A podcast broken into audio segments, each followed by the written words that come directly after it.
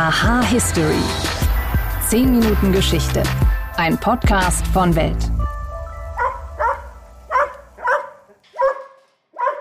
Ja, das Geräusch, das muss ich euch nicht erklären. Ganz klar, das ist ein Hund. Aber Hund ist ja nicht gleich Hund. Vom großen Schäferhund bis zum kleinen Spitz in der Handtasche gibt's den besten Freund des Menschen ja in fast allen Farben und Formen. Aber bis der Hund für die meisten Menschen zum treuen Wegbegleiter ohne praktischen Nutzen wurde, da war es ein langer Weg. Denn früher wurden Hunde nur dafür gehalten, um Diebe abzuschrecken, andere Tiere zu vertreiben oder um bei der Jagd zu helfen. Wann und warum sich der Hund vom Nutztier zum Haustier gewandelt hat, darum geht es in dieser Folge von Aha History. Mein Name ist Wim Ort und ich freue mich, dass ihr dabei seid. Außerdem gehe ich in dieser Folge einer Frage der deutsch-deutschen Geschichte nach. Warum war die DDR ein eigenständiger Staat und kein fester Teil der Sowjetunion?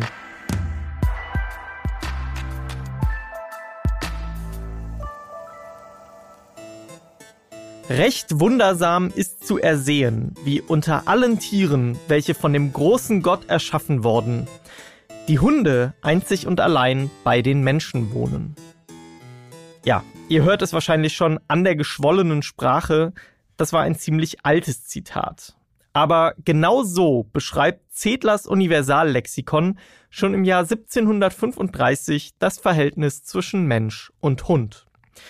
Und wenn man das Ganze in heutiges Deutsch überträgt, dann heißt es am Ende einfach, dass der Hund auch vor knapp 300 Jahren schon als ganz besonderer Freund des Menschen galt. Doch wann genau und wie begann diese Liebesgeschichte? Das weiß die Historikerin Aline Steinbrecher. Sie hat die Beziehung zwischen Mensch und Hund zu ihrem Forschungsthema gemacht und mit ihr spreche ich darüber, wie der Hund vom Nutztier zum verhätschelten Haustier wurde. Hallo, Frau Steinbrecher. Hallo, Herr Ort. In einem Aufsatz, Frau Steinbrecher, zitieren Sie ein Lexikon von 1735, in dem davon die Rede ist, es sei wundersam zu ersehen, dass unter allen Tieren nur die Hunde mit Menschen zusammenwohnen. 1735, aber eigentlich haben ja schon die alten Römer und die Ägypter auch Hunde gehalten. War das also im 18. Jahrhundert wirklich noch was Wundersames oder gab es das nicht eigentlich schon seit tausenden von Jahren?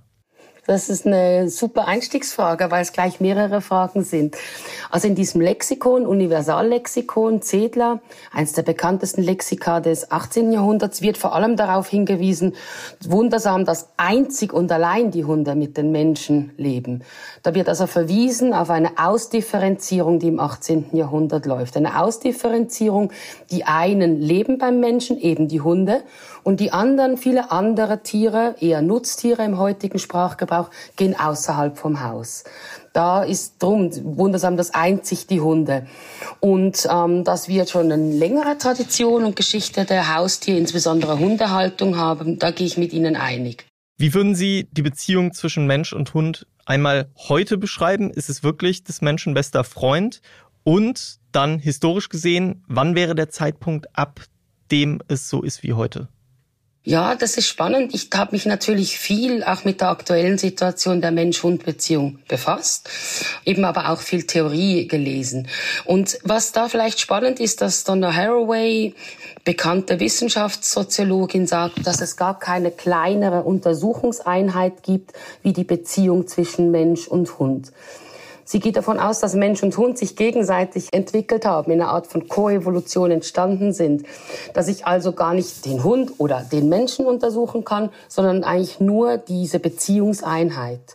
Und wenn wir sagen, dass die kleinstmögliche, jetzt wissenschaftlich gesehen, Einheit, die ich überhaupt untersuchen kann, sagt das auch viel noch heute aus über die Hunde. Also weil die, wenn ich auf den Hund schaue, erfahre ich immer sehr viel über den Halter. Und deswegen kann man recht schlecht sagen, ist die Hundebeziehung heute ähm, vielleicht, wie soll ich sie heute beschreiben, weil das sehr individuelle Beziehungen sind. Und die, als diese individualisierten Beziehungen kann ich sie schon früh historisch wahrnehmen. Und zwar seit wir eine, viele Selbstzeugnisse haben im 17. und auch schon 16. Jahrhundert, lese ich aus den Quellen schon heraus, dass es sich um ganz deutlich individualisierte Beziehungen handelt. Ist das dann auch der Zeitpunkt, wo man die ersten, ich nenne es mal, modernen Hundehalter beim, ja, beim Gassi-Gehen auf der Straße sehen konnte? Ja, das kommt bisschen später. Das ist eines meiner Lieblingsthemen, ist die Entstehung der Kulturtechnik des Spaziergangs und sehr spannend ist, dass wir das untersucht haben, wir Historikerinnen und Historiker, aber niemals hat jemand auf den Hund geschaut. Und meine Theorie ist, dass diese Kulturtechnik des Spazierengehens gar nicht äh, zu verstehen ist ohne den Hund.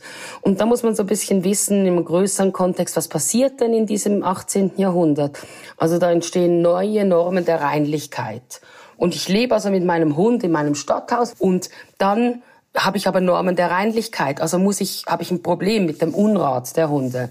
Da gehen sie nach draußen. Und gleichzeitig kommt in der Disziplinierung der Städte eine starke Normierung des Verhaltens. Also laute Hunde werden reguliert, bellende Hunde werden reguliert. Und diese beiden Sachen führen eigentlich zusammen, dass der Hund raus muss, aber geregelt raus muss. Und dass man daher sagt, wenn ich den Hund geregelt rauslassen muss, führt das eigentlich dazu, dass ich mit ihm gemeinsam spaziere. Dann gehen wir mal zu diesem Punkt, wo die Menschen angefangen haben, mit den Hunden aus Hygienegründen spazieren zu gehen. Was waren das für Menschen damals? Das konnte sich ja auch nicht jeder leisten, sich diese Zeit einfach zu nehmen, oder? Genau, also die Zeit ist ein Punkt, den mit leisten können. Das ist ja etwas, Freizeit zu haben, ist ein Luxus heute noch, aber im 18. Jahrhundert insbesondere. Das, wir haben ja noch keine klare Arbeitsverhältnisse. Jetzt ist Arbeit, jetzt ist Freizeit. Das differenziert sich erst später aus. Also wenn ich mir die Zeit nehmen konnte, mit dem Hund zu laufen, war ich sicher beruflich gut aufgestellt. Und das andere Luxusphänomen dahinter ist, dass Hunde kosten.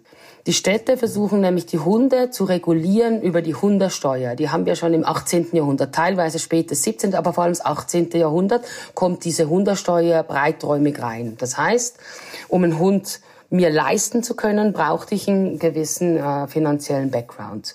Von dem her ist diese städtische Hundehaltung zuerst einmal ein bürgerliches Phänomen. Wie sieht es da an der Stelle mit dem Adel aus? Ich nehme an, dass der Adel damals auch schon den Hund als Haustier gehalten hat, oder? Absolut. Bei den adligen Hundehaltungen können wir auch weiter zurückgehen ins Mittelalter. Da war das sehr beliebt, sich untereinander zu besuchen und Hundegeschenke mitzubringen. Und da kommt aber dazu, dass die meisten Adligen, so in diesen deutschen Städten, die ich untersucht habe, ähm, hatten die so außerhalb Landsitze. Und meistens wurden die Hunde dann, gerade die Jagdhunde, außerhalb auf diesem Landsitz gehalten. Was sehr spannend ist, dass der Jagdhund immer so ein bisschen als Luxus, als Adelphänomen galt. Und der war daher bei Studenten sehr beliebt. Würden Sie sagen, der Hund als domestiziertes Haustier ist eher dann aus dem Adel hergezogen oder eher aus dem Bürgertum?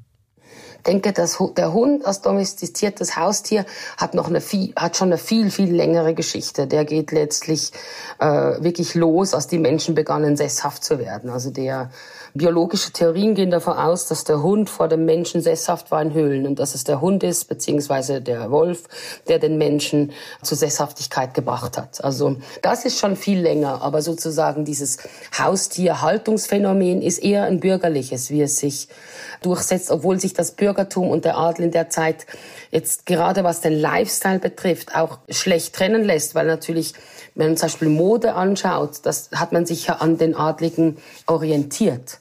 Also von dem her ist natürlich auch die Hundehaltung ein, ein Accessoire für viele. Ich habe so Modezeitschriften ähm, analysiert und in diesen Modezeitschriften sieht man, wie beschrieben wird, was die Dame zu tragen hat und inklusive der passende Hund dazu wird beschrieben. und da sieht man eben so die, die Art von Attribut für einen richtigen Lifestyle, die, der, die dem Hund dazu kam. Also so ein bisschen wie die Schönen und Reichen heute, die dann auch den passenden Hund zum Style. So wirklich so diese Schoßhunde. Mhm. Paris Hilton Hündchen. genau. Das ist ein schönes Schlusswort.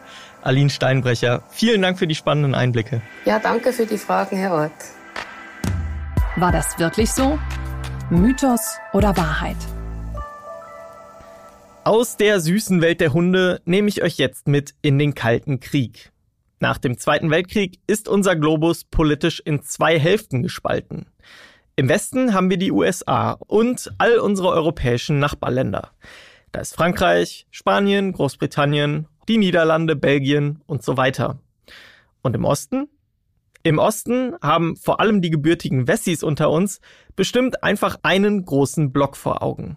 Die Sowjetunion. Aber gab es jenseits des Eisernen Vorhangs wirklich nur einen großen Staat? Nicht so ganz. Denn was auf Karten schon damals und auch heute noch fast immer als ein großer roter Block dargestellt wird, das bestand eben nicht nur aus einem großen sowjetischen Staatenreich.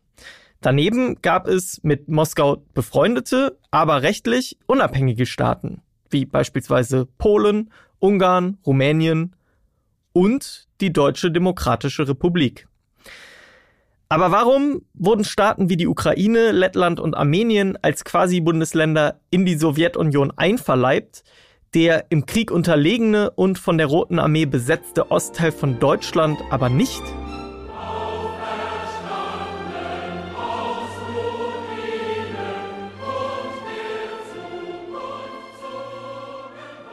Die Antwort auf diese Frage, die liegt auf der Krim und genauer gesagt in Yalta. Denn in Yalta fand noch während des Zweiten Weltkrieges eine Konferenz der späteren Sieger statt, also von Großbritannien, USA und Sowjetunion. Bei diesen Gesprächen, da einigte man sich auf einen zentralen Beschluss. Der lautete, egal wie der Krieg ausgehen würde, Gesamtdeutschland sollte unabhängig bleiben.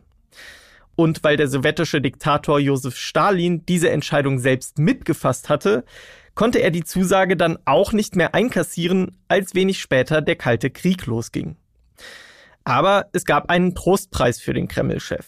Denn in Jalta wurde auch beschlossen, dass das bis dahin deutsche Ostpreußen nach dem Krieg fester Bestandteil der Sowjetunion werden sollte. Und so blieb die DDR in der Nachkriegszeit ein besetzter und eng angebundener Satellitenstaat der Sowjetunion, aber mehr eben nicht. Für Stalin und für seine Nachfolger reichte das, denn die Gesinnung in den Führungsetagen, die stimmte ja sowieso. Während die Bundesrepublik nach den demokratischen Maßstäben ihrer Besatzer, also Amerika, Frankreich und Großbritannien, wieder aufgebaut wurde, so wurden im Osten von Anfang an Stalintreue deutsche Kommunisten für den Aufbau des Staates eingesetzt. Diese schufen mit der Hilfe von Roter Armee, KGB und Co. eine Einparteiendiktatur im sowjetischen Stil und machten das Land militärisch, kulturell und auch wirtschaftlich abhängig von Moskau. Damit endet diese Folge von Aha History. Und alle Hundebesitzerinnen und Besitzer unter euch, die wissen jetzt noch ein bisschen mehr Bescheid über eure haarigen Freunde. Wenn ihr einen ähnlichen Podcast über die Geschichte von Katze, Hamster oder auch Rennmaus hören wollt, oder wenn ihr ganz andere Themenvorschläge habt, dann meldet euch unter history.welt.de.